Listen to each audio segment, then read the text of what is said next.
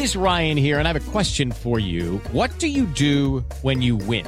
Like, are you a fist pumper? A woohooer, a hand clapper, a high fiver. I kind of like the high five, but if you want to hone in on those winning moves, check out Chumba Casino. At ChumbaCasino.com, choose from hundreds of social casino style games for your chance to redeem serious cash prizes. There are new game releases weekly, plus free daily bonuses. So don't wait. Start having the most fun ever at ChumbaCasino.com. No purchase necessary. BGW. Void were prohibited by law. See terms and conditions. 18 plus. Así sucede con Carlos Martín Huerta Macías. En este podcast recibirás la información más relevante. Un servicio de Asir Noticias. Y aquí vamos a nuestro resumen de noticias.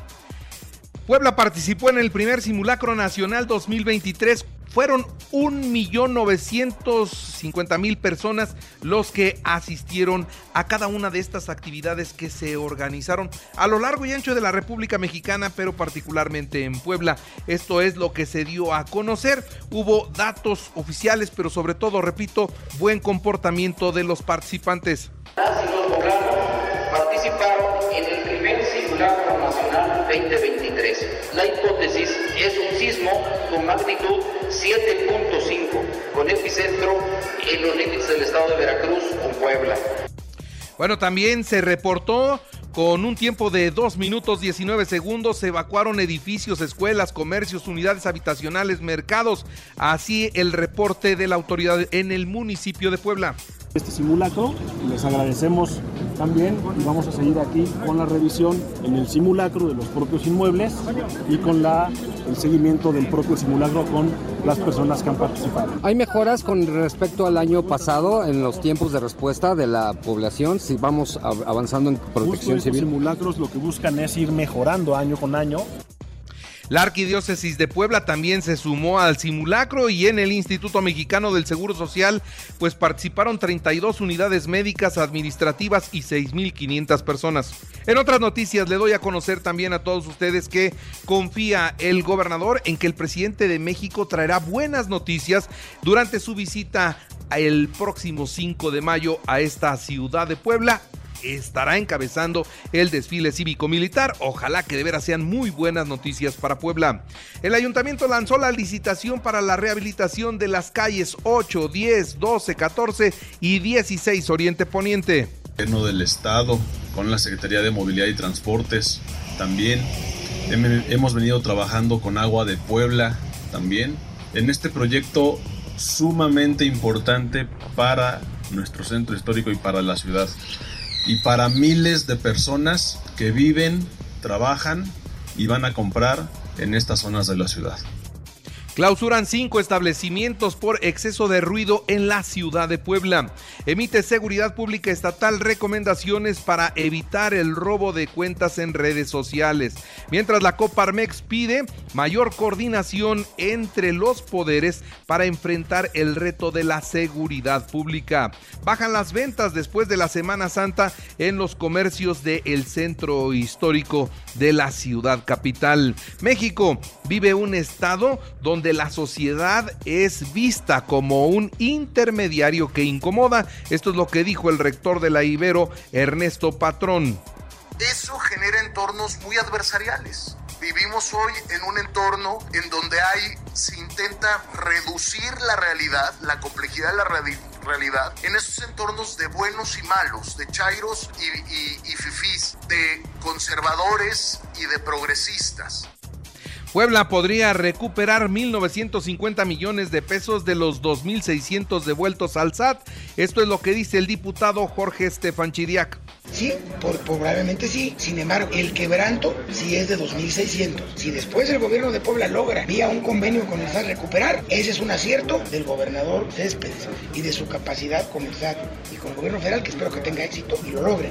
Sin embargo, el quebranto es atribuible a esa decisión, es de 2.600 más 350 millones de honorarios los diputados obradoristas reclamaron a la Junta de Gobierno por el retraso en la comparecencia de la secretaria de Finanzas luego de los 600 millones que se perdieron en un banco patito. No es algo que vamos a dejar pasar, no es algo que nosotros vamos a omitir, porque también entonces estaríamos actuando en contra de lo que la ley nos faculta. Se debe analizar toda esta posibilidad de que la titular de la Secretaría de Finanzas acude al Congreso Estatal a llevar a cabo una comparecencia ante todos los diputados locales y nos dé una explicación razonable, coherente, lógica y por otra parte le doy a conocer que en Chiconcuautla el gobernador inauguró caminos, entregó apoyos de bienestar y títulos de propiedad. También para cumplir la palabra empeñada con trabajo solidario y responsable, siguiendo los principios de la cuarta transformación. La entrega de apoyos sociales como los módulos avícolas, familiares y las estufas ecológicas, además de escrituras a la gente que han luchado por años para hacerse de un predio, son acciones necesarias bueno, en otras noticias, déjeme decirle que la rectora de la Benemérita Universidad Autónoma de Puebla, la doctora Lilia Cedillo Ramírez, entregó uniformes a los deportistas y participarán eh, todos estos en la Universidad Regional 2023. Y finalmente le actualizo los datos COVID, 59 nuevos contagios, 23 hospitalizados, 3 graves. Afortunadamente no se reportan muertos. En la información nacional e internacional, ¿cuáles son las ciudades más inseguras de México? Bueno, de acuerdo a la encuesta del INEGI, Fresnillo, Zacatecas, Naucalpan, Ciudad Obregón, Uruapan, Colima, Toluca, Chilpancingo, Cancún y Cuautitlán Escali es lo más peligroso a donde perciben más inseguridad sus habitantes. Ahora, ¿cuáles son las ciudades que perciben mayor seguridad? San Pedro Garza García, la alcaldía Benito Juárez en la Ciudad de México, Piedras Negras, Los Cabos, Saltillo y Tampico. Ahora, el 62.1% de la población dijo sentirse inseguros. Ahora, sobre la confianza que dan los cuerpos de seguridad a la población, aquí le va.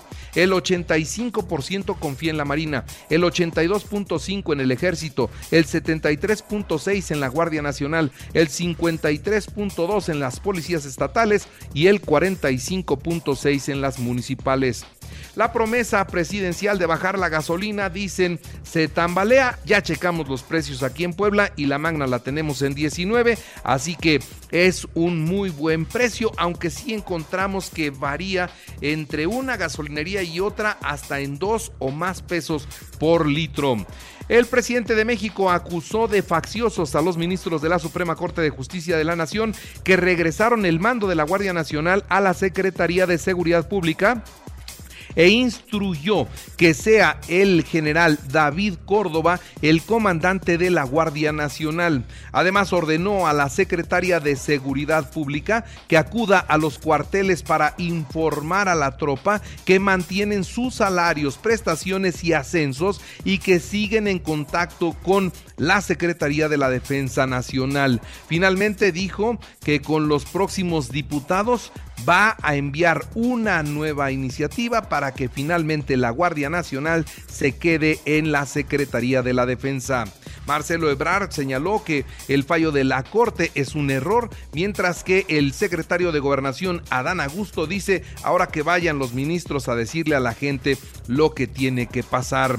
En el Senado de la República fueron incapaces de mantener la prudencia y lograr una sesión solemne para la entrega de la medalla Belisario Domínguez. La senadora Sacil de León eh, pues se lanzó contra la Suprema Corte de Justicia y alborotó a todos los demás senadores. Era impropio, inadecuado, inoportuno tocar el tema cuando estaban en una ceremonia solemne para entregar la, la medalla Belisario Domínguez a Elena Poniatowska. ¿Para qué habla de la Guardia Nacional. Bueno, pues se hizo un escándalo y después ya los senadores no respetaban nada ni a nadie. Lamentable espectáculo que se vivió ayer en el senador. Para mí, después de ver lo que hizo ayer Lili Telles, no tiene de veras ni tantita autoridad moral para seguir buscando una responsabilidad. No es capaz de respetar a nada ni a nadie. El Tribunal Electoral avala la ampliación del mando de Mario Delgado en Morena hasta el 31 de octubre, así que estará hasta las elecciones. Ricardo Monreal considera que hay una alta posibilidad de que la Suprema Corte de Justicia de la Nación autorice al INAI sesionar con los cinco los cinco comisionados que tiene. Esto sí sería otro revés fuerte para el gobierno del presidente López Obrador. Las tensiones entre las Fuerzas Armadas de México se han exacerbado y pueden empeorar. Resulta que las filtraciones hoy indican que la Marina y el Ejército de México ya no la están llevando bien y muestran poca cooperación entre ellos. Y sobre los precios, bueno, pues se anuncia que Bimbo, la panificadora más grande del mundo, ha incrementado el precio de sus productos y va entre el 4 y el 28%. Hoy todo lo de Bimbo nos costará más caro. Y más de 67 millones de menores se han quedado sin vacunas total o parcialmente en el mundo entero porque, bueno, el COVID alteró mucho esta situación, gente que ya no cree en las vacunas. Lo cierto es que muchas enfermedades que ya no veíamos van a comenzar a regresar y es el caso particularmente de México también. En los deportes, México 1-1 con Estados Unidos en partido amistoso disputado en Arizona. Puebla visita a Tigres hoy a las 8 de la noche en el arranque de la jornada 16. En el fútbol de la Champions, Manchester City 1-1 con Bayern Múnich, Inter de Milán 3-3 con Benfica. Para hoy, Sevilla Manchester United y Sporting Juventus a la una de la tarde. Los Pericos de Puebla presentaron el roster y uniformes de cara al arranque de la temporada. Por cierto, el gobernador asistió a la presentación de los Pericos, manifestó su apoyo al deporte y confirmó que en los próximos días se firmará el comodato para que sigan usando el estadio Hermano Cerdán. En el arranque ya de la temporada, Leones de Yucatán frente a los Bravos de León, hoy a las 9 de la noche. En las grandes ligas, eh, Tampa 8-0 a Cincinnati, Mets 5-3 a los Dodgers de Los Ángeles. Y le recuerdo que así sucede está en Radio y ahora puede escuchar a toda hora y en cualquier dispositivo móvil o computadora nuestro podcast con el resumen de noticias, colaboraciones y entrevistas. Es muy fácil, entre a la aplicación de Radio, seleccione el apartado de podcast, elija noticias y ahí encontrará la portada de Así sucede. Así sucede con Carlos Martín Huerta Macías. La información más relevante, ahora en podcast. Sigue disfrutando de iHeartRadio.